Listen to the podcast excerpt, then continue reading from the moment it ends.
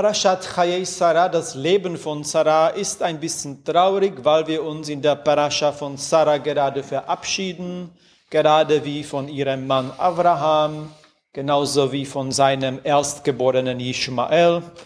Und es ist die Parascha, bei der ich immer an Linda denke, die uns, äh, die Frau von Rainer, die uns gerade an dieser Parascha vor vielen Jahren verlassen hat.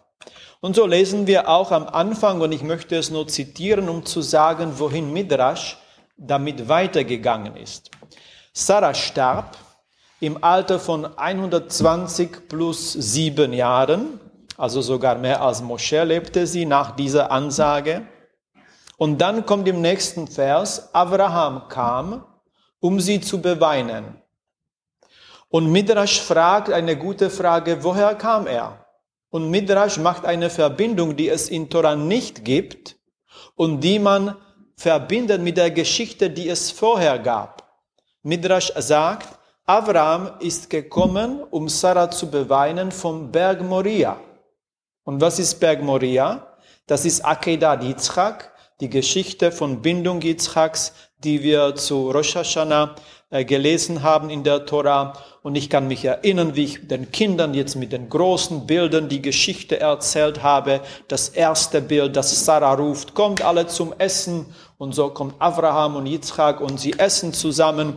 Und dann diese Geschichte, er steht morgen auf, nimmt seinen Sohn und dann diese äh, ganz äh, ungewöhnliche Geschichte, dass er gebunden wird auf dem Altar. Aber die Geschichte endet ganz schön für die Kinder mit dem letzten Bild. Sie kommen zu, nach Hause und Sarah ruft, wunderbar, ich habe Essen vorbereitet, können wir zusammen essen. Jetzt im Midrash sagt, sie kommen nach Hause und Sarah ist tot. Wieso? Und der Midrash sagt, eine Person ist gekommen und hat Sarah gesagt, hast du nicht, nicht gehört, was geschehen ist? Was? fragte Sarah. Dein Mann hat euren Sohn genommen, hat ihn auf den Altar gebunden und äh, hat ihn äh, geopfert.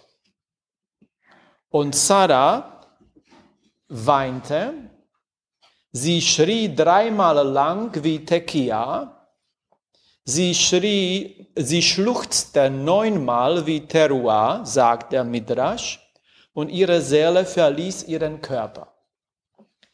Jetzt bevor ich erwähne, wer diese Person ist, der es mit Sarah gesprochen hat, müssen wir über die Aussage denken.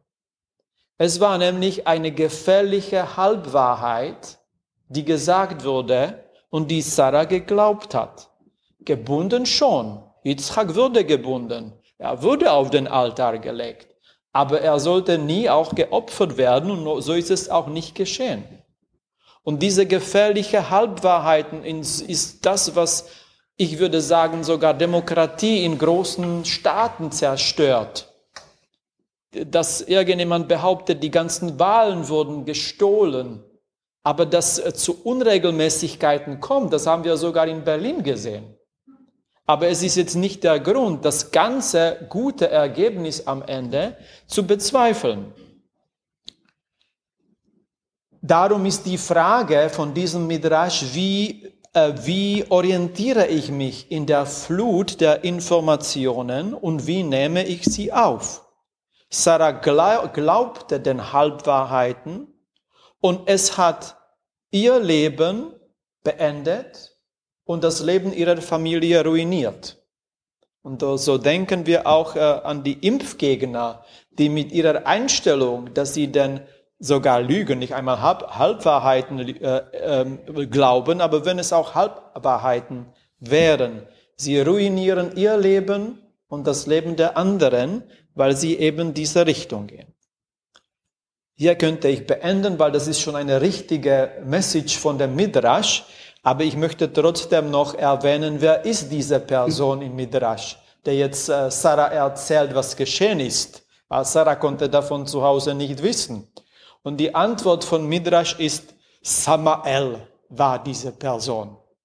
Jetzt, bevor ich mit Verlegenheit erwähnen werde, wer Samael in diesem Midrash ist, muss ich hervorheben, dass als die Israeliten im babylonischen Land im Exil waren, von fast 50 Jahre, sie waren unter dem Einfluss auch der damaligen Kultur.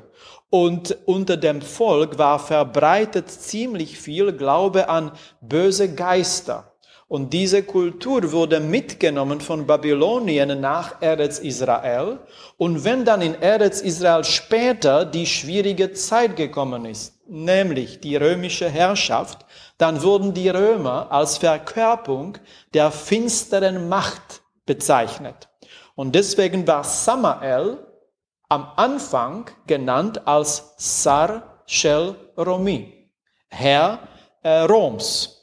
Aber, und das ist jetzt das Problem, später in der Literatur genannt Pseudepigraphen, Samael wird zum Chef der bösen Geister, gegen, die man, gegen den man kämpfen muss und soll.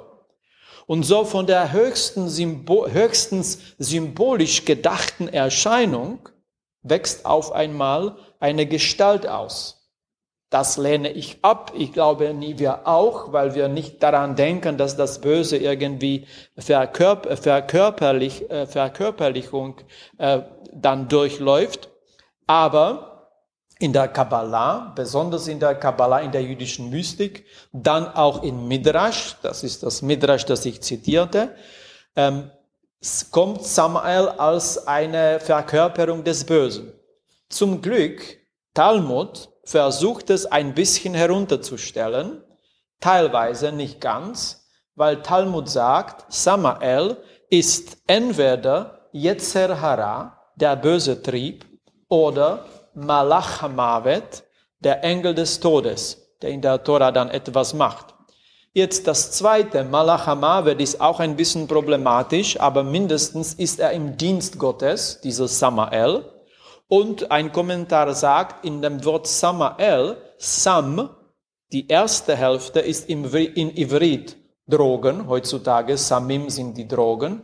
Also Sam ist so etwas wie Gift, das ist in der Wurzel von Samael, aber das Ende El ist die Verbindung äh, zum göttlichen Element, zu einer positiven Macht. Und darum sagt, und ich nehme an, dass es jetzt Kabbalah ist, ähm, auch das Böse enthält Nitzuzin Kadishin, heilige Funken. Auch das kann problematisch sein, diese Meinung, wenn wir über das wirklich Böse nachdenken. Aber dann können wir hervorheben die zweite Hälfte der talmudischen Aussage, mit der wir gut leben können, nämlich Samael ist Yetzer Hara, ist der böse Trieb. Und so kommen wir mit dieser Aussage zurück zur Symbolik von Samael, der keine Gestalt ist, nur ein Symbol, aber dann in diesem Sinne eine negative mentale Einstellung oder ein kognitiv-emotionales Hindernis. Und dann ist, wenn wir so interpretieren, dann ist es die Aufgabe von uns allen, diese Art Samael in uns zu überwinden.